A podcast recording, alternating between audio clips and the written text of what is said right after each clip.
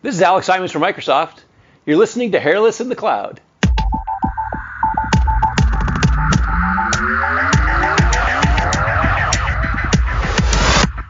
Herzlich willkommen zu Hairless in the Cloud, Folge 51. Heute habe ich äh, neben dem Jan auch noch einen extra Gast dabei, aber erstmal hallo Jan.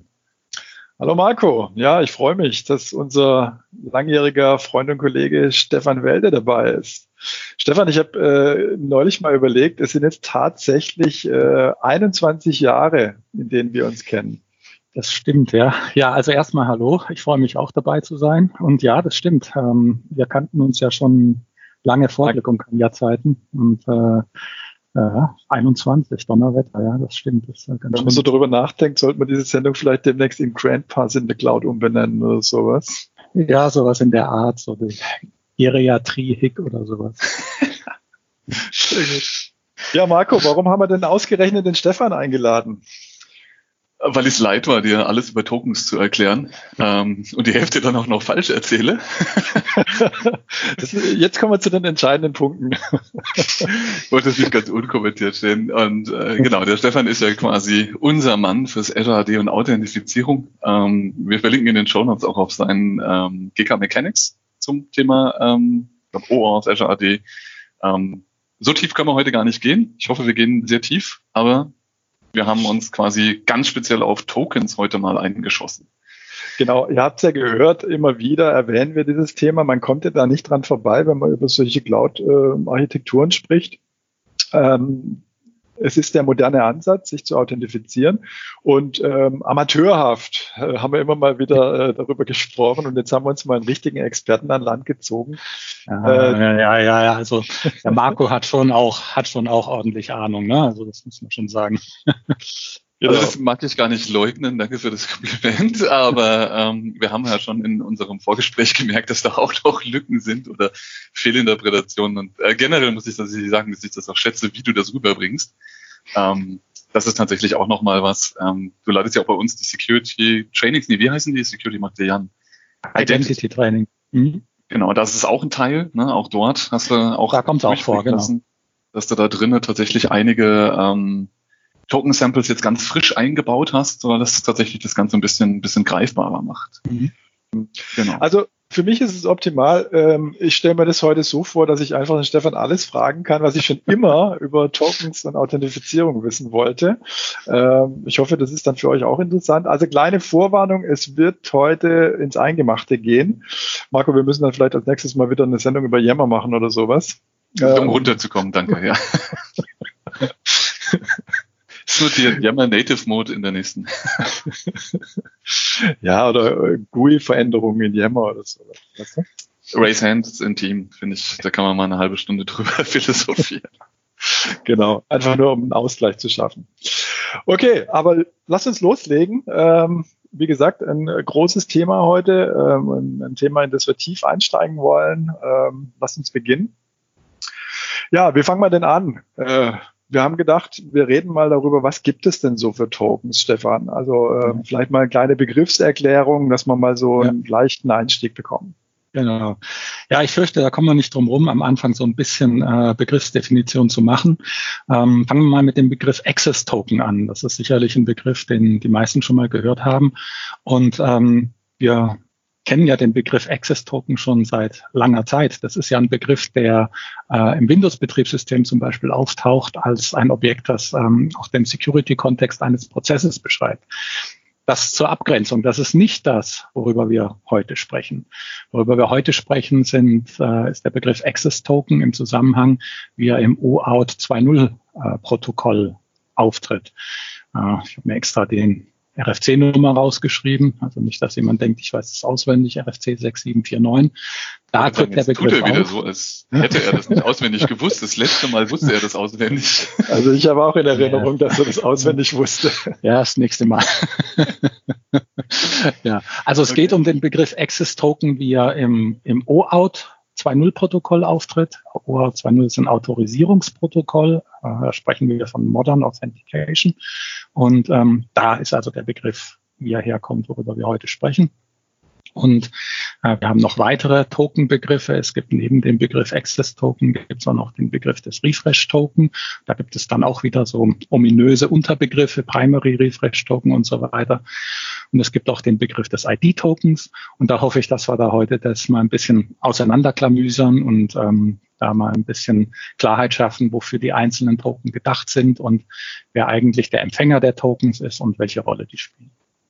Wenn ja, vielleicht mal, sorry, äh, Marco, lass mich mal ganz kurz. Ähm, wenn wir mal ganz kurz noch über die alte Welt nachdenken, ähm, da gab es ja den Begriff des Tokens so in, AD in der Authentifizierung weniger. Da gab es den Begriff des Tickets. Mhm. Äh, wenn wir jetzt an Kerberos denken, gibt es da ähm, Ähnlichkeiten? Kann man das sagen? In der Tat, das kann man durchaus sagen. Es gibt da gewisse Parallelen.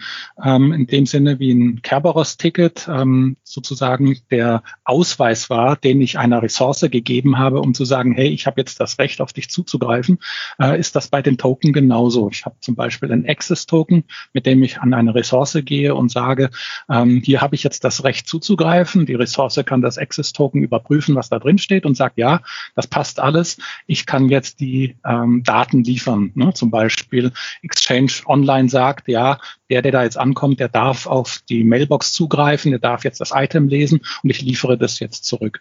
Das ist durchaus parallel und man kann auch durchaus sagen, es gibt äh, bei den Begriffen gewisse Parallelitäten was man sagen kann, so ein Primary Refresh Token, auf das wir nachher noch zu sprechen kommen, das ist durchaus ähnlich wie ein Kerberos Ticket Granting Ticket, so ein TGT. Mhm. Okay. Das heißt, jetzt haben wir aber, sage ich mal, den Leuten, die einen Vorteil haben, einen Wissensvorsprung haben, jetzt nicht gerade ausgeweitet. Mein Eindruck ist, dass die Leute, die Kerberos verstanden haben, auch rar gesät sind. Ähm, aber das heißt, auch das ist im Endeffekt äh, auch die Welt, deswegen machen wir ja einen Podcast dazu. Es ist nicht einfacher, aber es ist ähnlich kompliziert.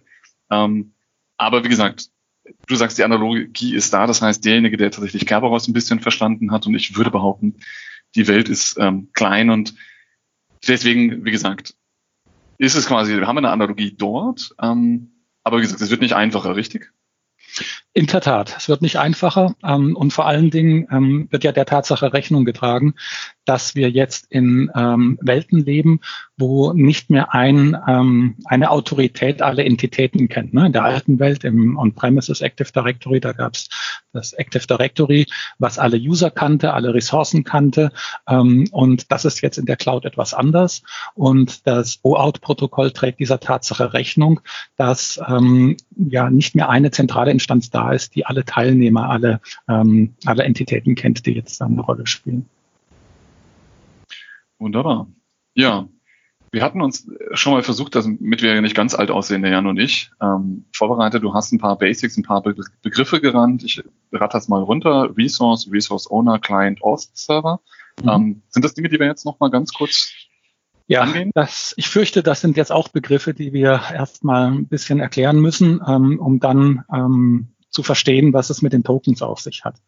Das heißt, ähm, wir haben erstmal die Ressource an sich oder den Resource Server, um es als Begriff aus dem OAuth-Protokoll zu nennen. Aber unter dem Begriff Resource Server darf man sich jetzt nicht einen, einen festen Server vorstellen, sondern eine Ressource oder ein Resource Server, das ist jetzt typischerweise, was zum Beispiel Exchange Online ist oder die Graph API von Microsoft oder andere APIs, die im Prinzip eine Ressource darstellen oder Ressourcen sind.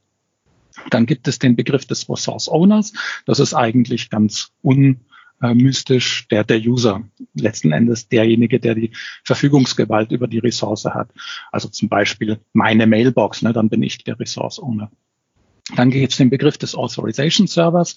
Da steckt auch der Begriff Server drin, ist aber jetzt nicht eine physikalische Box gemeint, sondern das ist im Prinzip Azure Active Directory. Das ist der Identity Provider und derjenige, der die Autorität hat, äh, die Vermittlung zu machen zwischen ähm, den äh, Resource Ownern, den Ressourcen und dem letzten Begriff, dem Client. Und der Begriff Client ist vielleicht genau der, der ähm, am schwammigsten ist in dem Zusammenhang. Mit Client ist jetzt nicht irgendein ein Rechner gemeint, ein Windows-Rechner unter Umständen, sondern mit Client ist gemeint derjenige, der jetzt auf die Ressource zugreifen möchte. Das kann eine Webanwendung sein, das kann ein Outlook-Client sein, also eine Webanwendung mit Browser zum Beispiel. Es kann der Outlook-Client sein, es kann der Teams-Client sein oder es kann halt irgendein anderer Client sein, der in irgendeiner Form jetzt auf eine Ressource zugreifen möchte. Diese genau, vier Begriffe, die müssen wir tatsächlich jetzt mal so ein bisschen klar. Ich hoffe, der Jan hat mitgeschrieben, das ist am Ende prüfungsrelevant für dich. ähm, genau nochmal quasi, quasi zum letzten, zum Kleinen, das ist da, was, was ich jetzt und ich sag mal, der Jan, da kamen wir immer drauf, es geht ja darum, dass auch der Jan immer wieder irgendwas skripten will und irgendeine Ressource braucht und irgendwas anspricht. Das ist quasi genau da, wo es immer um diese Client-ID geht. Das ist quasi mhm. das, was ja, im Azure AD, weiß gar nicht, ob es allgemein so ist, aber tatsächlich ja den Client repräsentiert, eine, eine App-ID, Client-ID. Ganz ähm, genau. Das heißt, das ist quasi das, was dahinter steckt. Aber genau, ich habe mich das letzte Mal auch verleiten lassen, den Client als den Windows-Rechner zu nehmen. Es wird immer dann kompliziert, wenn wir dann gleich auch noch über das PRT reden, eine Windows-spezifische Kiste. Da habe ich dann immer gedacht, wenn der Stefan Klein sagt, meint er jetzt irgendwie den Desktop. Ähm, aber genau, das müssen wir gleich dann auch nochmal klären. Aber vielleicht sollte man noch mal einen kurzen Schritt zurückgehen, warum der ganze, ähm, warum der ganze Hassel sozusagen, warum macht man sowas eigentlich? Warum unterscheidet man da in unterschiedliche Tokens? Also warum gibt es da jetzt ein, ein, ein äh, äh, Access-Token auf der einen Seite und äh, auf der anderen Seite vielleicht ein Refresh-Token. Ähm, wenn wir dann nochmal kurz zu der Analogie zurückgehen, Stefan, ich weiß nicht, ob das richtig ist, ähm, zu der Analogie zu Kerberos zum Beispiel, da war das ja auch ähnlich, dass man sich da erstmal ähm, ein ähm, Autorisierungstoken sozusagen geholt hat oder Ticket geholt hat und dann hat man sich die Resource-Tickets geholt anschließend. Mhm. Ähm, man, man unterscheidet ja hier deswegen unter, zwischen den unterschiedlichen Tokens oder Tickets, damit man äh, diesen Moment der Authentifizierung und den Moment der Autorisierung so ein bisschen auseinanderziehen kann. Dass man nicht der Ressource, auf die man eigentlich zugreifen will, wie Exchange zum Beispiel, immer wieder seine Geheimnisse mitteilen muss, also sein Passwort zum Beispiel. Ja, darum geht es doch genau. eigentlich. Ja, Ganz genau, weil eigentlich ist ja der Jan schuld, der uns nämlich äh, zwingt, Modern Auth zu machen, äh, weil mit Basic Authentication wäre das eigentlich alles viel einfacher. Ich habe mein Username und mein Passwort, das kann ich überall hinschicken. Ähm, da du das aber nicht mehr magst mit deinem SOC ähm, und sowas abschaltest, brauchen wir eine Alternative dazu und deswegen müssen wir uns überhaupt mit solchen Dingen beschäftigen. In der Tat, das ist also genau so, wie ihr sagt. Ähm, wenn man jetzt mal ähm, auch wieder die Protokolle anschaut, das OAuth 2.0 Protokoll oder Framework, das ist ein Autorisierungsprotokoll. Und da oben drauf aufgesetzt gibt es das OpenID Connect Protokoll. Das ist ein Authentifizierungsprotokoll.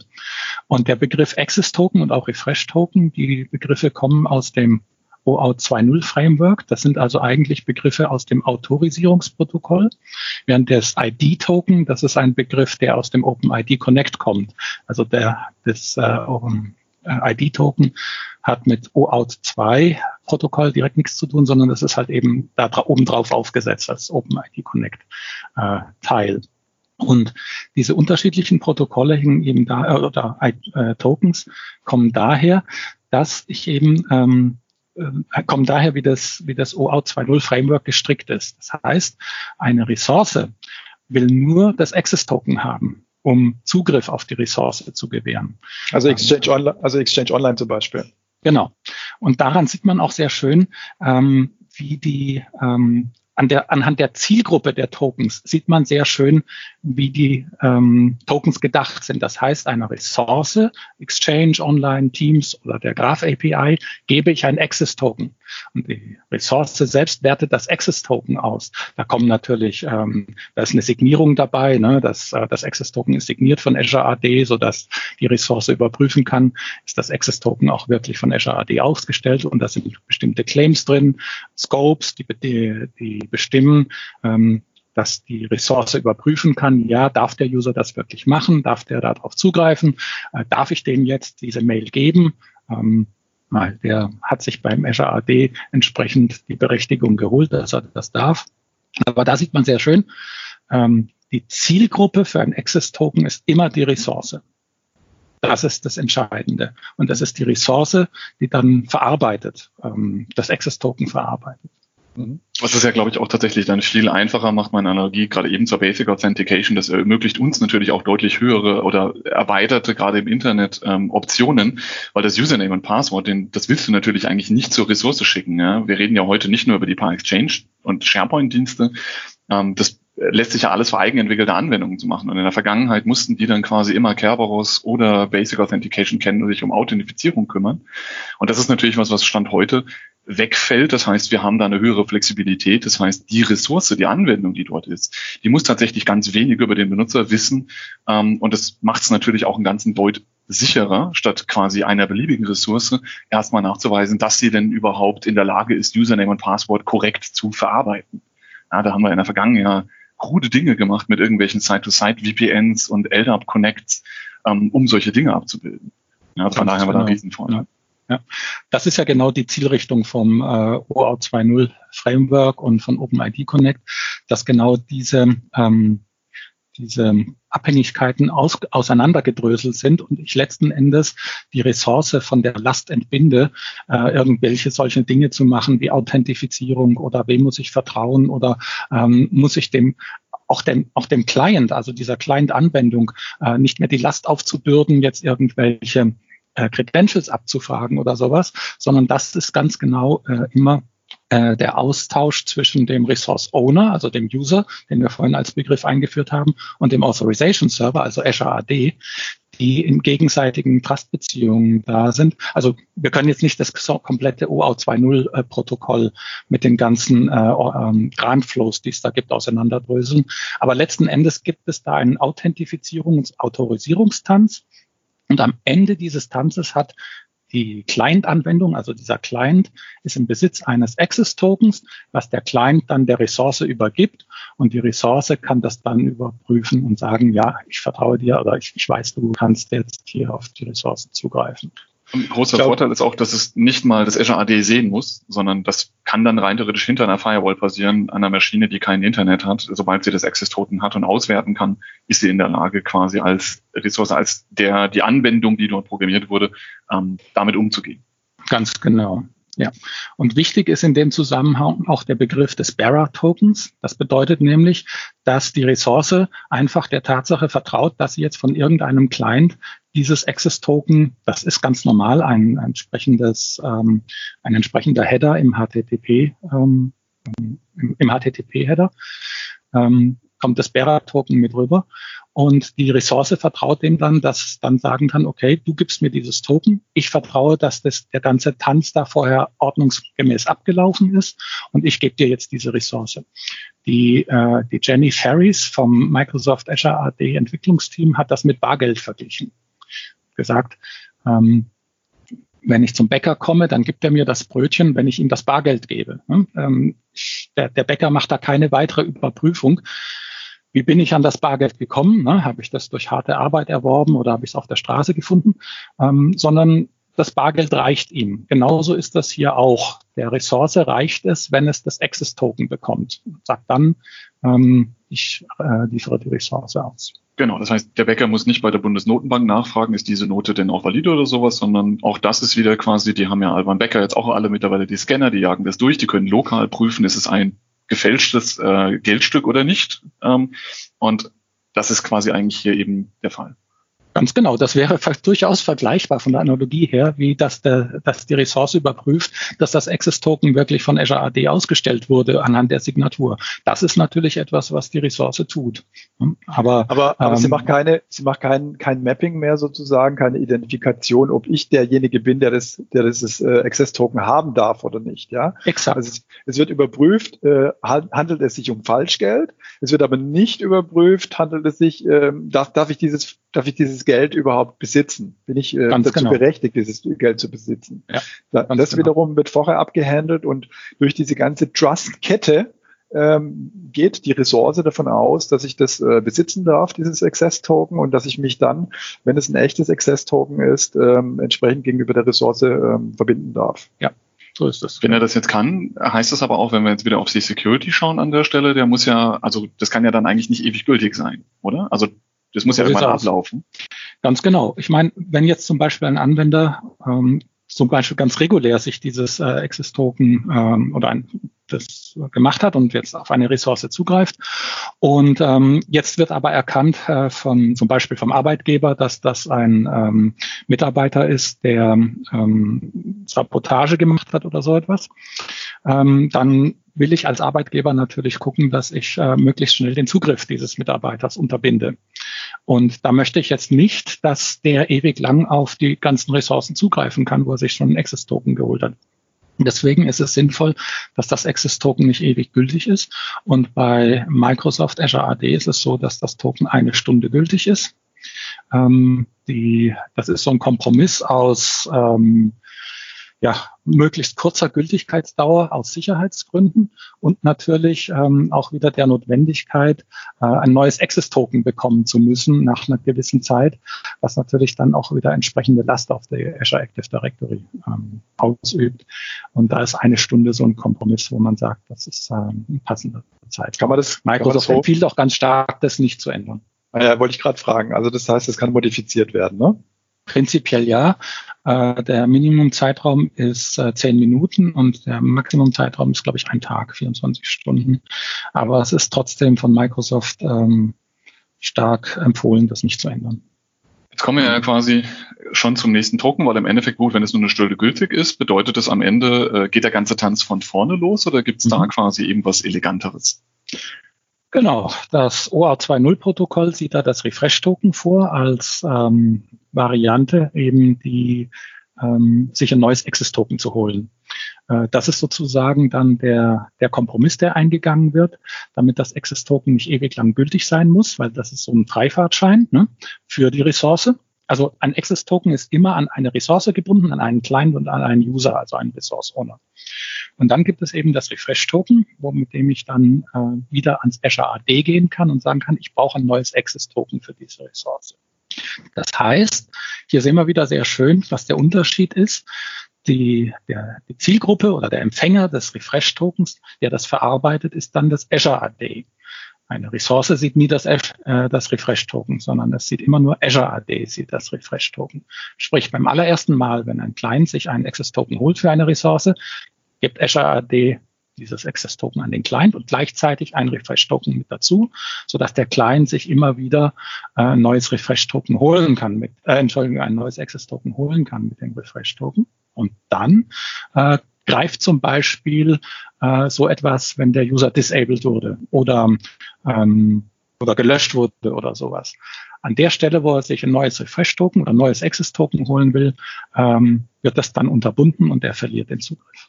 Das ist ja für bin, viele auch, ja, ja. Ich bin, ich bin heute für die äh, Legacy-Technologie, Analogien äh, zuständig. Das heißt, dieses Refresh-Token wäre dann sozusagen das Ticket-Granting-Ticket äh, aus der Kerberos-Welt. Ja, so oder so ähnlich kann man das sagen. Ähm, es ist, es ist ähm, eigentlich kann man das gut als Überleitung nehmen für den nächsten Begriff. Den, der, beim Refresh-Token wird es nämlich langsam ein bisschen kompliziert. Da gibt es den Begriff des Multi-Resource Refresh Tokens. Und das ist eigentlich eher die Analogie zum Ticket Granting Ticket. Den Begriff will ich auch kurz erklären. Ein Refresh Token in seiner ursprünglichen rohen Bedeutung ist nämlich auch wieder ähm, kleinspezifisch, userspezifisch und ressourcenspezifisch. Aber äh, beim Azure AD und bei Microsoft sind die Refresh-Token sogenannte Multi Resource Refresh Token. Was bedeutet das? Sieht man an einem Beispiel am besten. Nehmen wir mal ähm, an, ich bin mit äh, dem Browser auf das äh, Office 365 Portal gegangen und habe mir bei dieser Gelegenheit ähm, ein Access Token für das Portal geholt und habe auch ein Refresh Token für das Portal bekommen. Aber dieses Refresh Token ist jetzt ein sogenanntes Multi-Resource Refresh Token. Sprich, wenn ich im Portal zum Beispiel auf Outlook, also Exchange Online klicke, dann ist das viel mehr, als wenn ich nur auf einen Link klicke, sondern was da passiert ist, Exchange Online sagt, aha, lieber Client, ich brauche jetzt ein Access Token, damit du auf mich zugreifen kannst. Hol dir das mal beim Azure AD.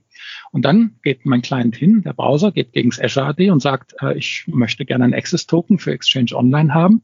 Ich habe aber jetzt gerade kein Refresh Token für Exchange Online, aber ich habe gerade eben von dir ein Refresh Token bekommen für das Azure Portal. Nimmst du das auch? Und dann sagt Azure AD, ja, das nehme ich auch. Und ich gebe dir jetzt ähm, ein Access Token für Exchange. Und das Gleiche passiert, wenn ich zum Beispiel auf Teams gehe oder auf OneDrive. Dann gibt praktisch der, der Browser, gibt dann das, ähm, das Refresh-Token vom Portal ans Azure AD und Azure AD sagt, ja, das akzeptiere ich auch für den Zugriff äh, für ein Access-Token für OneDrive oder SharePoint oder Teams oder sowas. Das ist der Begriff des Multi-Resource Refresh-Tokens und das ist eigentlich genau die Analogie zum Ticket-Granting-Ticket. Okay. Das heißt aber auch an der Stelle, ähm, dass das, ähm, weil letztendlich, das klingt ja so, als wäre es einfach nochmal eine neue Authentifizierung. Das ist aber genau nicht. Das heißt, das Refresh-Token ist genau dafür da quasi, eigentlich damit der User keine Interaktion haben muss, ne, der da quasi davor sitzt. Der muss nicht nochmal beim Azure AD sich anmelden, sondern das ist ein transparenter Prozess. Solange das Refresh-Token gültig ist, redet einfach quasi ähm, der, der Blockader mit dem Azure AD einmal und sagt, hier, guck mal, ist das noch gültig, gib mir ein Access-Token. Ähm, es ist keine ganz neue Authentifizierung. Ganz genau so ist es, ja. Also da ist es jetzt nicht so, dass der Anwender nochmal gezwungen wird, ähm, Username, Passwort einzugeben oder nochmal ähm, MFA-Prompt zu bestätigen, sondern das wird normalerweise durch den, den Client, also Browser oder Outlook oder Teams Client wird das ganz transparent gemacht. Oder ganz, um es ganz explizit zu sagen, das sind eigentlich dann die, die MSAL Libraries, die sich darum kümmern. Vielleicht kann man da noch mal ganz kurz reingehen. Im Endeffekt, wir machen ja, und du bist auch bei mir eine der Ressourcen, wenn es darum geht, mit Conditional Access äh, sich auszukennen. Ähm, für, die, für das Verständnis hier bedeutet das, immer dann, wenn ich mit dem Azure AD als User rede, um mir eine Authentifizierung zu holen, um einen Refresh-Token zu bekommen, das ist der Moment quasi, wo ich ähm, auch durch Conditional Access durchgeschleift werde. Das heißt, ist einmal das Access-Token und das Refresh-Token ausgestellt, ähm, spielen Conditional Access an der Stelle eigentlich überhaupt keine Rolle mehr. Das heißt, in diesem Konstrukt. Ich weiß nicht, ja, ob also du das so beantworten kannst, aber.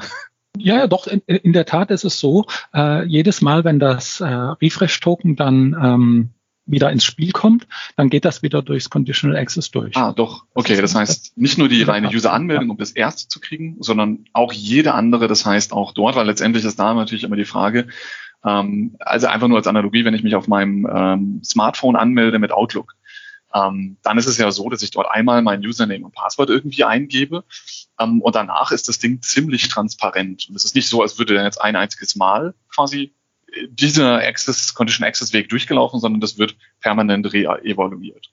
Ja, so ist es, ja. So In der Tat. Also wenn ich jetzt zum Beispiel, ähm, äh, nur um es als, als Beispiel zu nennen, ich habe jetzt ein ähm, eine Authentifizierung gemacht und ich habe äh, bin einmal durch diesen ganzen Aut Authentifizierungsautorisierungstanz durchgelaufen, habe einen Refresh-Token bekommen, dann äh, und ich habe jetzt im Conditional Access die äh, Authentifizierung so eingestellt, ähm, dass ähm, das ohne MFA zum Beispiel möglich war.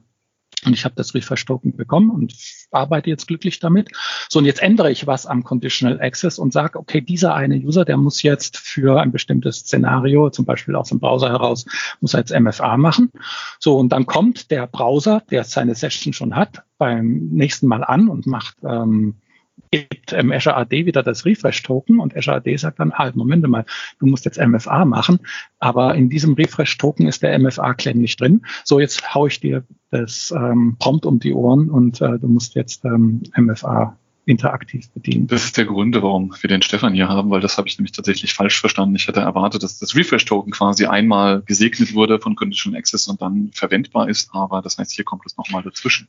Im Endeffekt ist das das Herzen dieser Zero Trust Idee. Ja, dass man also sagen kann, in je, zu jedem Zeitpunkt äh, in dem Prozess zwischen User und Ressourcen äh, kann ich eingreifen, äh, wird immer wieder überprüft, ist die Bedingung noch so, äh, wie ich sie als äh, Security Administrator haben möchte, oder hat sich da was geändert? Äh, das ist der große Unterschied zu dem, was wir früher hatten. Ähm, früher war das Trust-Verhältnis zwischen einem Computer, der Mitglied des äh, ADs war und dem Active Directory langlebiger. Da wurde nicht stetig überprüft, ähm, gibt es da irgendwelche Änderungen ähm, an, an Security-Konfiguration und so weiter. Da war es klar, dass da ein Trust-Verhältnis da ist und der User da weiterhin darauf zugreifen durfte, auf die Ressourcen. Da gehen wir jetzt viel, viel feingranularer runter und im Endeffekt ist das Zero Trust, Stefan, oder? Absolut, ja. Genau. Es wird ständig überprüft, darf der das? Und es wird ständig überprüft, sind die Bedingungen noch gegeben, sodass ähm, das Vertrauensverhältnis da ist, ja. Gut, ähm, ich glaube, jetzt müssen wir noch ein drittes Token einführen, richtig?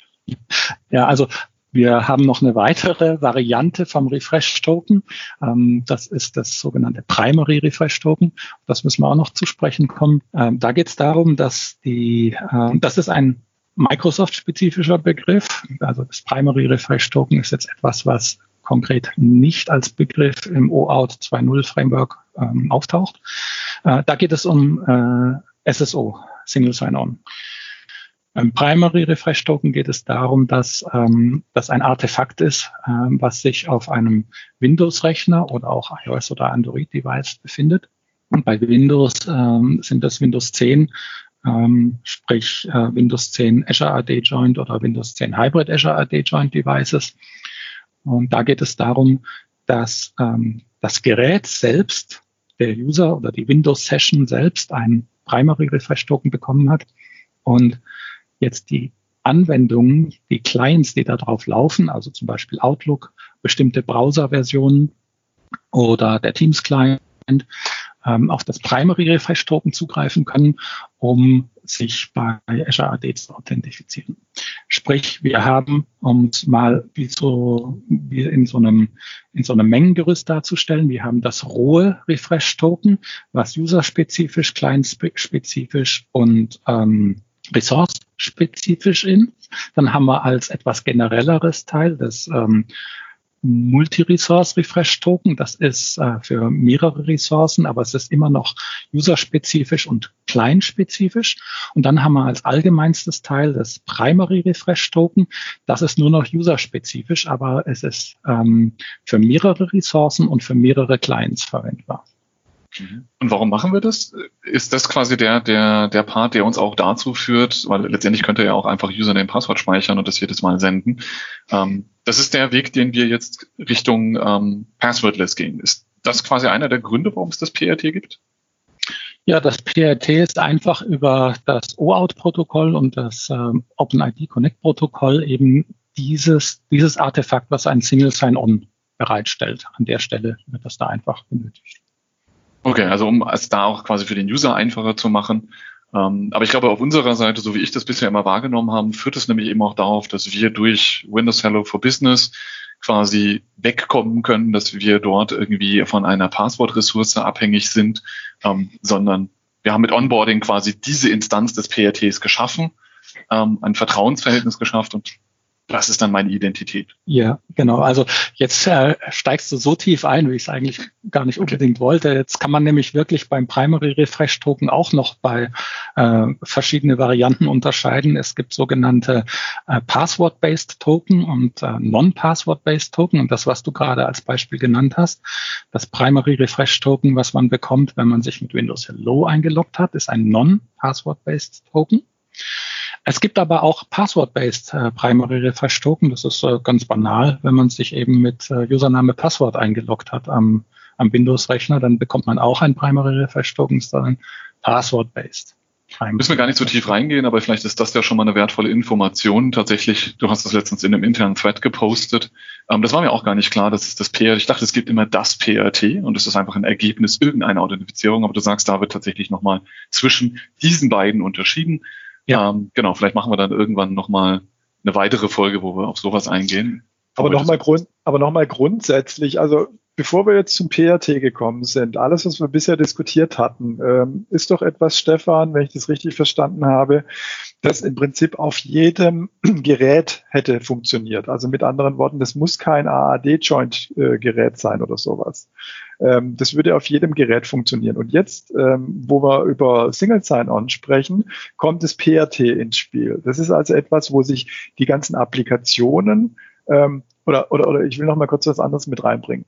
Bisher war es so, ähm, bis zu dem, be bevor wir über das PRT gesprochen haben, war es so, wenn man jetzt, sagen wir mal, von verschiedenen Applikationen von diesem Rechner aus auf eine Ressource zugegriffen hätte. Zum Beispiel, weiß jetzt nicht, ob das stimmt, äh, von Outlook ähm, auf Exchange Online und von Outlook Web Access über den Browser auf Exchange Online. Dann wären das möglicherweise zwei unterschiedliche, kann man sich das so vorstellen, zwei unterschiedliche ähm, Zugriffe gewesen, die unterschiedlich ähm, und separat voneinander authentifiziert hätten werden müssen.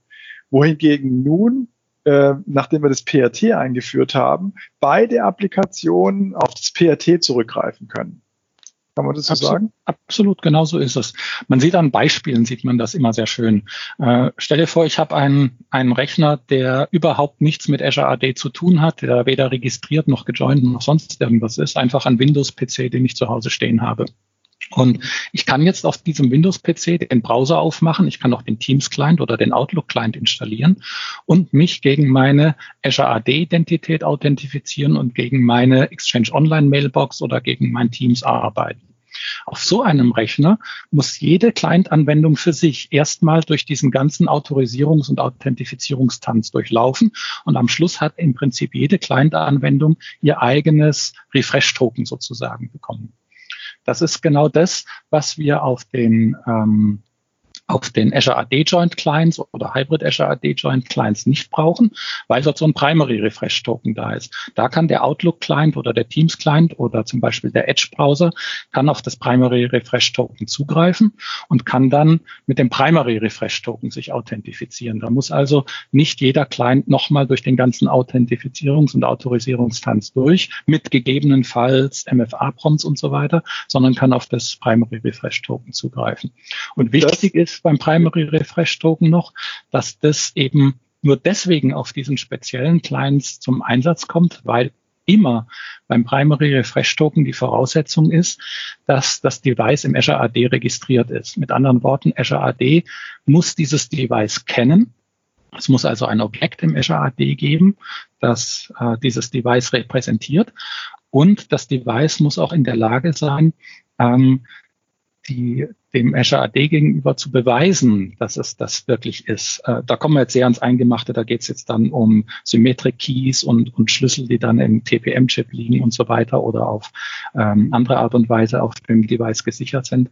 Aber Primary Refresh Token bedeutet immer, äh, Azure AD kennt das Device und äh, das Device hat ein Objekt im Azure AD. Und es entsteht oder wird generiert oder wird ähm, geholt ähm, bei der Anmeldung, bei der Windows-Anmeldung, richtig? Ganz genau, richtig. Also ähm, ganz am Anfang, wenn ein ähm, User sich einloggt beim äh, auf einem Azure AD Joint Device zum ersten Mal, dann ähm, kommt das erste Mal das Primary Refresh Token und äh, das wird dann immer wieder erneuert und zum Beispiel auch jedes Mal, wenn ich mich neu einlogge ähm, äh, und eine neue Windows Session starte auf einem solchen äh, Windows 10 Rechner, dann bekomme ich ein neues Primary Refresh Token. Letztendlich ist es eine Komfortfunktion. Wir haben ja immer wieder die Analogie auch dort zum On-Prem äh, gezogen. Ja, ich übernehme den Part mal. Ähm, da wäre das undenkbar gewesen. Oder ich sag mal, genau, undenkbar gerade für die Microsoft-Dienste, wenn ich auf einen File-Server zugreife, dass ich mich da authentifizieren muss und dann anschließend auf Exchange zugreife, dass ich mich authentifizieren muss. Ähm, das lag drinne. Das heißt, der, der Move dort in die Cloud war erstmal ein Rückschritt. Das heißt, alle, die rein theoretisch Cloud ohne PRT machen, die haben genau diese Anmeldeproblematik. Und wir, wenn wir voll reingehen und so einen 100% Cloud-Ansatz machen, die AD-Devices ohne das PRT hätten wir, glaube ich, eine ziemlich miserable User Experience, richtig? Genau, du kannst dir das so vorstellen wie in dem Beispiel, das ich vorhin genannt habe, auf einem ähm, Home Windows PC.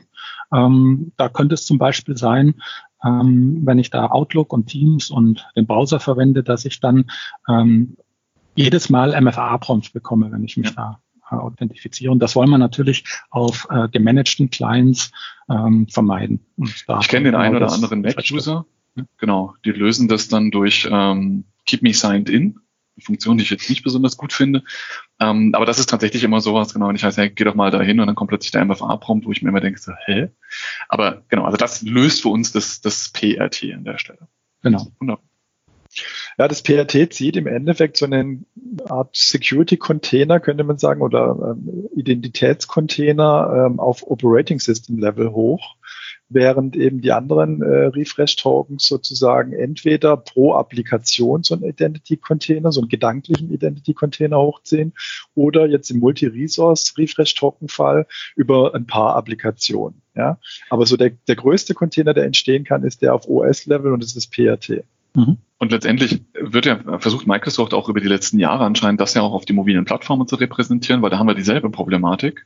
Und da ist dann quasi, ich glaube, die Analogie zum PRT ist nicht richtig, aber das, was unser das Single Sign-On versucht zu, äh, zu, zu, zu lösen, ähm, ist dann entweder die Authenticator-App, glaube ich, bei, bei Android, weiß nicht, bei iOS ist es, glaube ich, ähnlich. Das ist auch eine App, die quasi das macht. Und die Microsoft-Apps, die sich dann mittlerweile da bedienen, glaube ich, über einen internen Prozess. Mhm. Genau, das ist das analoge Prinzip dazu, genau. Ja, Stefan, worüber wir jetzt noch gar nicht gesprochen haben, äh, wir reden schon den ganzen Tag über, über äh, Tokens, aber was ist denn das eigentlich? Was ist, was ist denn eigentlich ein Token?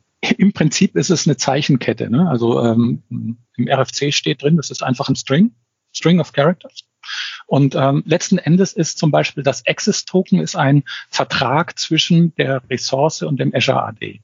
Ähm, letzten Endes ist das Access-Token, äh, ich kenne den deutschen Begriff nicht, auf, auf Englisch heißt es opak, also das Access-Token ist opak für den Client. Der Client bekommt es zwar, um dann ähm, das im HTTP-Header an, den, äh, an die Ressource zu geben.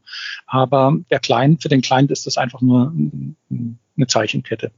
Und die Also Client Ressource ist jetzt wieder kann das dann Outlook. interpretieren. Ja. Ja, Outlook, Genau, das heißt- Outlook-Browser, ähm, Webanwendung. Genau, Outlook muss das der Access-Token nicht verstehen, ähm, sondern das kommt erst quasi bei der Ressource. Das heißt, Exchange Online muss dann das Access-Token verstehen. Ganz genau so ist es, ja. Genau. Das, äh, die Ressource ist immer in der Pflicht, das Access-Token auseinanderzunehmen und zu gucken, ist das wirklich signiert vom Azure AD, passt das alles, ähm, sind die Claims, die da drin stehen und die Scopes, passt das alles zu der Anfrage, die der Client gestellt hat. Also als Beispiel, wenn der HTTP-Request sagen würde, hier, ich möchte jetzt ähm, auf, ähm, ich möchte jetzt Mails verschicken in, äh, im Namen dieses Users von dieser Mailbox. Aber in den Claims und im Scope steht drin, dass der, ähm, der Client, der da jetzt ankommt, nur Leserechte hat auf die Mailbox. Dann darf die Ressource natürlich äh, nicht diese Anforderungen erfüllen, sondern sagen, ähm, das passt nicht. Ne? Also du hast nicht die Rechte dazu. Äh, muss also der Request muss immer zu den Rechten und den, dem Scope passen, was im Access Token drin steht. Es sollte vielleicht jetzt eben auch klar gewesen sein, dass alles das, was wir, wir sagen, quasi diese Tokens sind wichtig, auf die muss ich aufpassen. Ne? Also gibt ja auch da, weiß nicht, da wollten wir auch noch darauf eingehen, quasi wie ich so einen Token sichtbar machen kann, wo ich das reinpaste.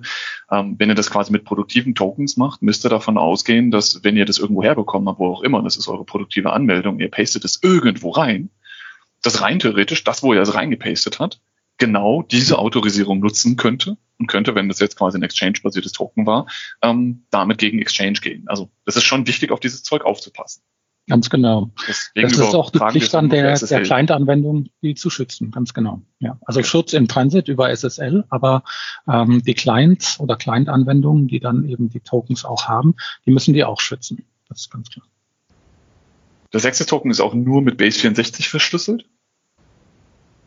Sagt keiner was gegen verschlüsselt? Äh, in der Tat, also da, in der Tat, das ja, also das Access-Token ist in der Tat unverschlüsselt, auch für den Client. Also rein theoretisch könnte der Client da reingucken und ähm, äh, mal schauen, was da so drin steht.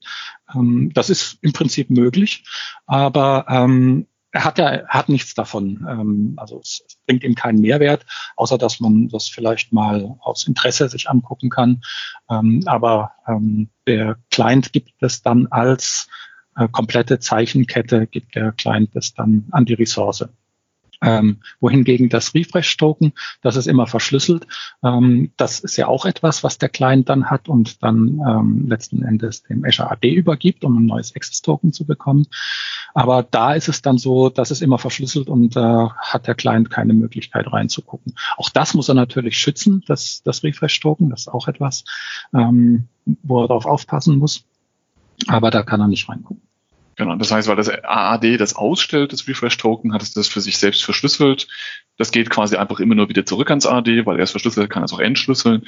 Das ist quasi der, der, der Hintergrund ähm, und das ist auch der, der Grund, warum da auch keiner reingucken muss, weil der Einzige, der was damit macht, ist das Azure AD, das darauf wieder ein Access-Token ausstellt. Genau. Das Refresh-Token ist genauso opak für den Client, wie es das Access-Token ist, aber es ist zusätzlich halt auch noch verschlüsselt in dem Sinne, so dass es gar keinen Sinn hat, da reingucken zu wollen. Wie gehst du denn jetzt vor, wenn du äh, mit Tokens arbeitest, wenn du ähm, versuchst hier ähm, Näheres darüber, über den Authentifizierungsflow rauszufinden? Was tust du denn dann genau? Welche Tools setzt du denn da ein?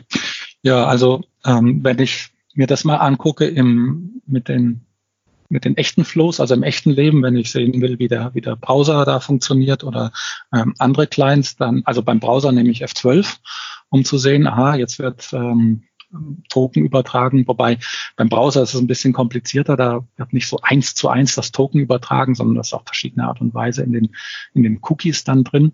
Aber man kann mit F12 zum Beispiel sehr schön sehen, wenn das Refresh-Token übertragen wird, wenn man also ähm, sich das Szenario so zusammengebastelt hat, dass man sagt, ähm, ich möchte jetzt mal gucken, wenn der Browser das Refresh-Token vom Betriebssystem übernimmt und ans Azure AD überträgt, das kann man mit 12 nachverfolgen. Oder man kann es auch mit Fiddler machen. Das heißt, das sind die Tools, die ich verwende, wenn ich das ähm, entsprechend ähm, analysiere auf dem Client. Und wenn man es tatsächlich unter sozusagen in Anführungszeichen Laborbedingungen mal äh, alles genau austesten möchte, wie diese, wie das funktioniert, die API-Calls gegen die Token-Endpoint oder Authorization-Endpoint von Azure AD, dann kann man sehr gut Postman verwenden. Postman ist so eine Plattform für API-Development und da kann man die entsprechenden API-Calls sich wunderbar zusammenpasteln und kann dann sehr genau gucken, was Azure AD zurückliefert an, an Tokens oder an Autorisierungscodes, um dann zu verstehen, wie da die Abhängigkeiten sind. Der macht eine Man in, der macht eine Man in the Middle oder was macht der genau? Nee, nee, äh, Postman ist dann in dem Sinne kein Man in the Middle, sondern das ist dann sozusagen ähm, der, der Client, von dem aus ich mhm. komme.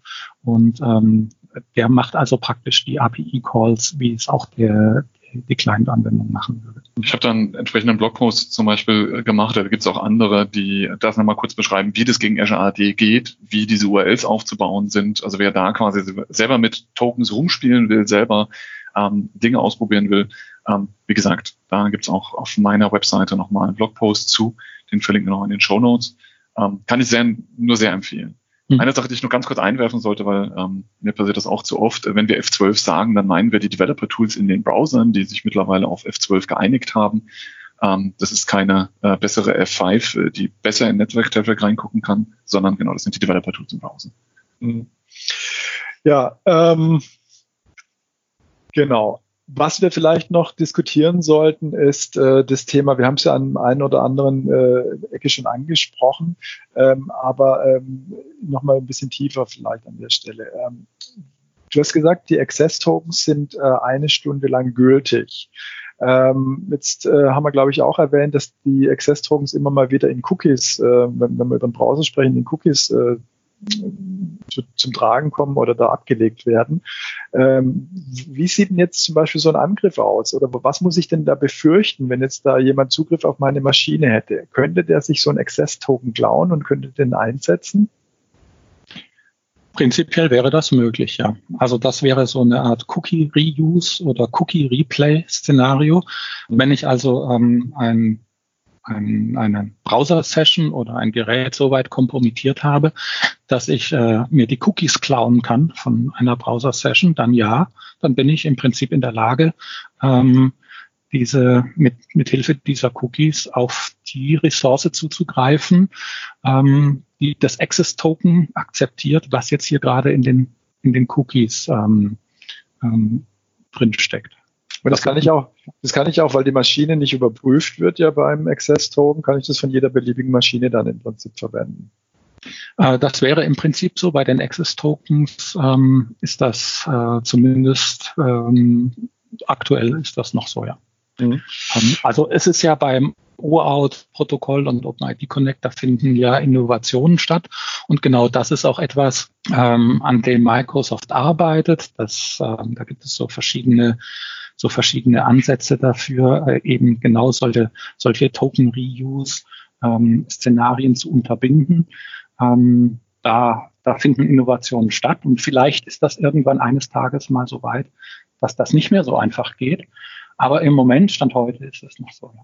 Scheint schwierig zu sein, da einen Standard zu finden. Das ist, läuft, glaube ich, unter diesem Token-Binding-Begriff, ähm, ist es ungefähr was. Genau, wo, wo es darum geht, es zu machen, das ist ja. ja. Äh, wenn wir noch mal ein bisschen weiter in diese Richtung gehen, ähm, wie sieht's denn aus, wenn ich jetzt ähm, als Firma dafür sorgen möchte, dass ein User gesperrt ist? Ich möchte eben den Zugriff ähm, auf alle meine Ressourcen verwehren, ähm, entweder weil er selbst irgendwie zum Angreifer geworden ist und ich das festgestellt habe oder weil vielleicht seine, seine Identität gehackt wurde. Was habe ich denn da für Möglichkeiten? Wenn ich jetzt höre, okay, das Access-Token ist bis zu einer Stunde gültig, dann würde ich jetzt daraus schlussfolgern, dass ich mal eine Stunde lang gar nichts machen kann, eventuell. In der Tat ist es so, es gibt keine Möglichkeit, einen Access-Token zu revoken. Ein Access-Token ist, ist gültig, die eine Stunde, die es gültig ist. Äh, das liegt einfach in der Natur des, äh, wie das Protokoll gestrickt ist und ähm, wie, das, wie die, das ganze OAuth-Framework funktioniert. Ähm, die Deswegen ja auch das, die möglichst kurze Gültigkeitsdauer vom Access-Token. Äh, muss ja nicht unbedingt dann eine ganze Stunde sein, je nachdem, wann ich ähm, das entdecke. Mhm. Kann es ja sein, dass das Access-Token nur noch 10 oder 15 Minuten gültig ist. Dann ist das ähm, damit auch erledigt. Aber die Art und Weise, wie ich das halt eben tun kann, ist, ich kann ähm, ähm, den, ein, die Refresh-Token revoken, also als ungültig erklären. Das kann ich zum Beispiel tun, indem ich ähm, ein entsprechendes PowerShell-Kommando im Azure ähm, ausführe, was die Refresh-Tokens ungültig macht. Es geht zum Beispiel auch dadurch, dass ich den User lösche oder auf, äh, auf Disable setze. Und das bedeutet dann genau in dem Moment, wo wir was vorhin erklärt haben, ähm, ein Client ankommt und mit einem alten Refresh-Token ankommt dann wird dieses Refresh-Token als nicht mehr gültig erkannt. Das heißt, äh, Azure AD wird das Refresh-Token, mit dem der Client ankommt, nicht mehr akzeptieren. Und eine Neuauthentifizierung von dem Client wird dann ähm, halt auch nicht mehr funktionieren, wenn ich zum Beispiel den User auf Disabled gesetzt habe. Mhm.